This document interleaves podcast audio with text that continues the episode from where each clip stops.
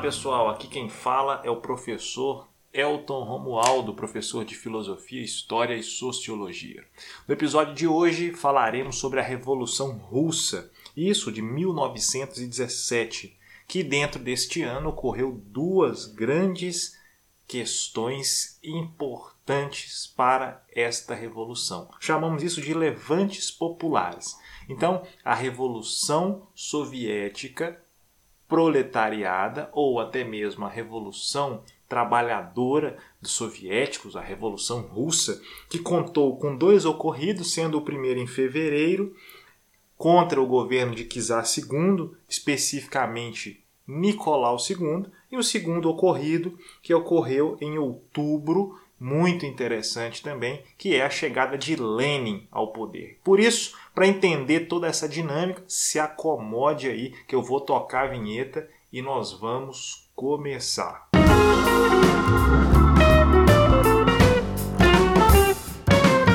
Bom, então, na Revolução Russa, antes de começar, nós temos que pensar em fevereiro, né, onde os revolucionários aboliram a monarquia e na Revolução de Outubro começaram a implantar um regime baseado em ideias socialistas. A Rússia foi o último país a abolir a servidão, isso é muito importante. Em meados mais ou menos de 1861, em muitos lugares, por exemplo, continuavam-se o sistema de produção feudal.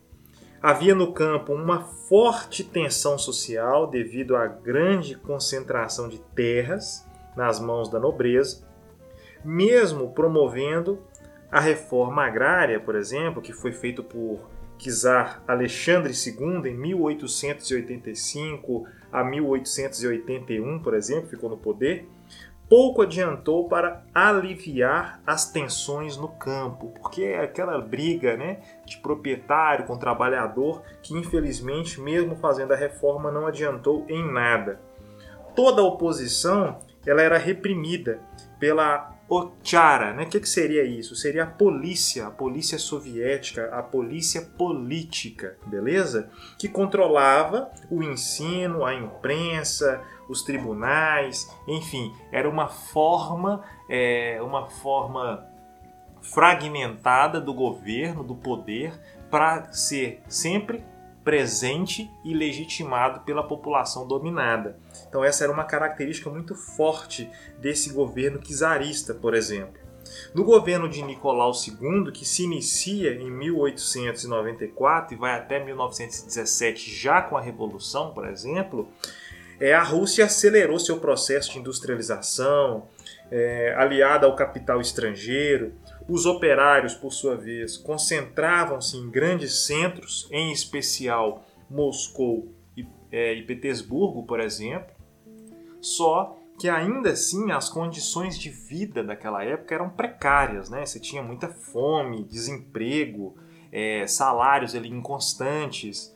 E, e, a burguesia, isso falando dos operários, né? E a burguesia, por exemplo, ela não era beneficiada, ela não tinha benefícios, né? ela não tinha nenhuma, nenhum incentivo, porque o capital estava concentrado nas mãos dos banqueiros, em particular, e dos grandes empresários. Então, esses comerciantes ficavam ali à deriva, tal como a classe operária. Um dos maiores partidos, pessoal, era o Partido Social Democrata, mas os seus líderes, que no caso era Plekhanov e Lenin, tinham que viver fora da Rússia para fugir das perseguições políticas que haviam na época é, é, levantadas aí por Nicolau e pelos czar e pelo czar, né? Mesmo esses dois autores aí, né, no caso é, Plekhanov e Lenin, fazerem parte do mesmo partido, haviam divergências entre eles. É natural que haja divergências, né? Os dois eram críticos à política da Rússia vigente naquele, naquele momento, mas eles tinham divergências, sobretudo a respeito das soluções possíveis a esse problema vivido pela Rússia.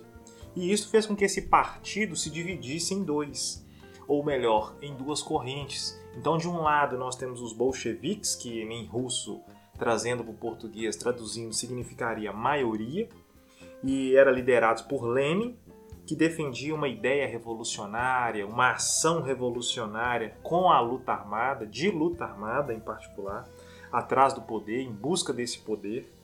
E você tinha de outro lado os mencheviques, que, tra traduzindo do de russo para português significaria minoria, que eram liderados por Plekhanov.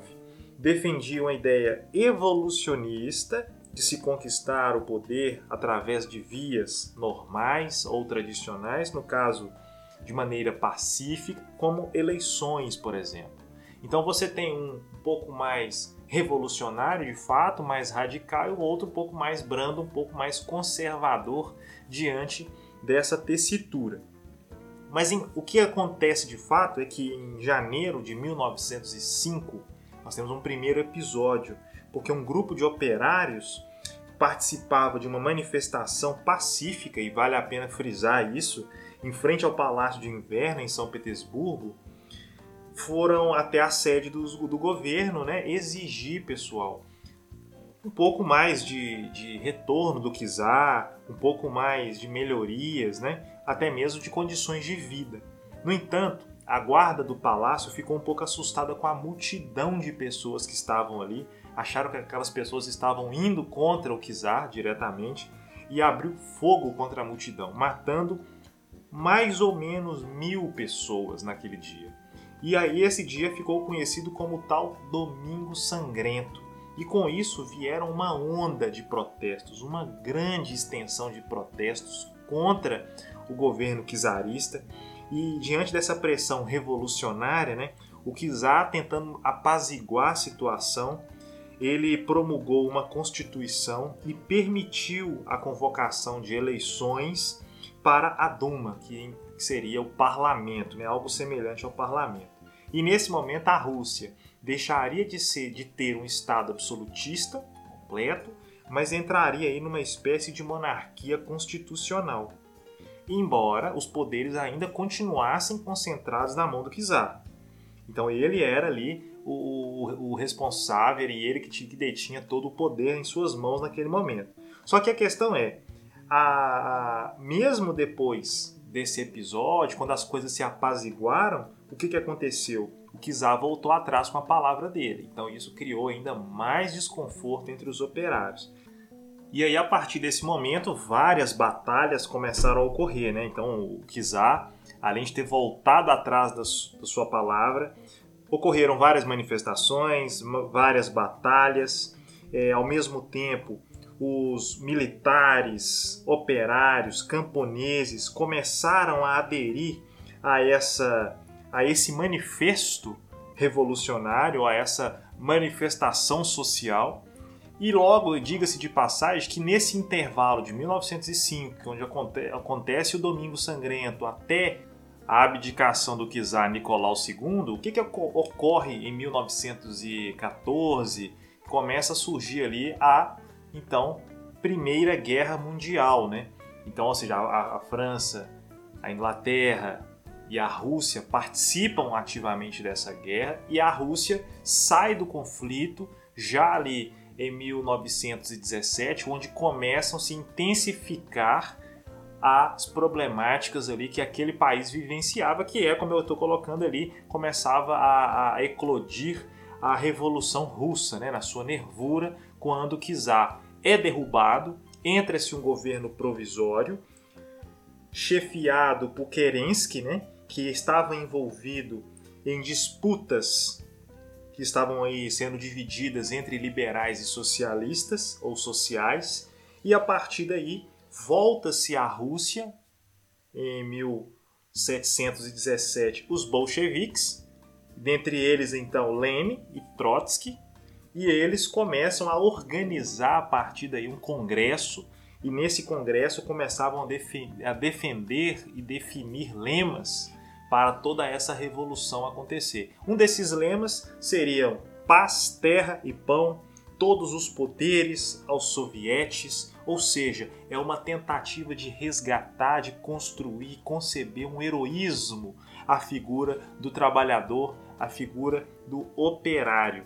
E a partir desses contextos, pessoal, no dia 7 de novembro, no nosso calendário, né, é, no nosso calendário seria dia 25 de outubro, operários e camponeses, sobre a liderança de, de Lenin, tomaram o poder. Então, seja, aquele governo que até então era provisório, que ficava ali numa disputa entre liberais e sociais, também é derrubado, entra-se Lenin no poder, e a partir daí os bolcheviques começaram a distribuir as terras, ou seja, uma nova reforma agrária ocorre, por outro lado, os camponeses ficam muito felizes, né? eles começam a estatizar os bancos, as estradas de ferro, as indústrias, passam a ter o controle, né?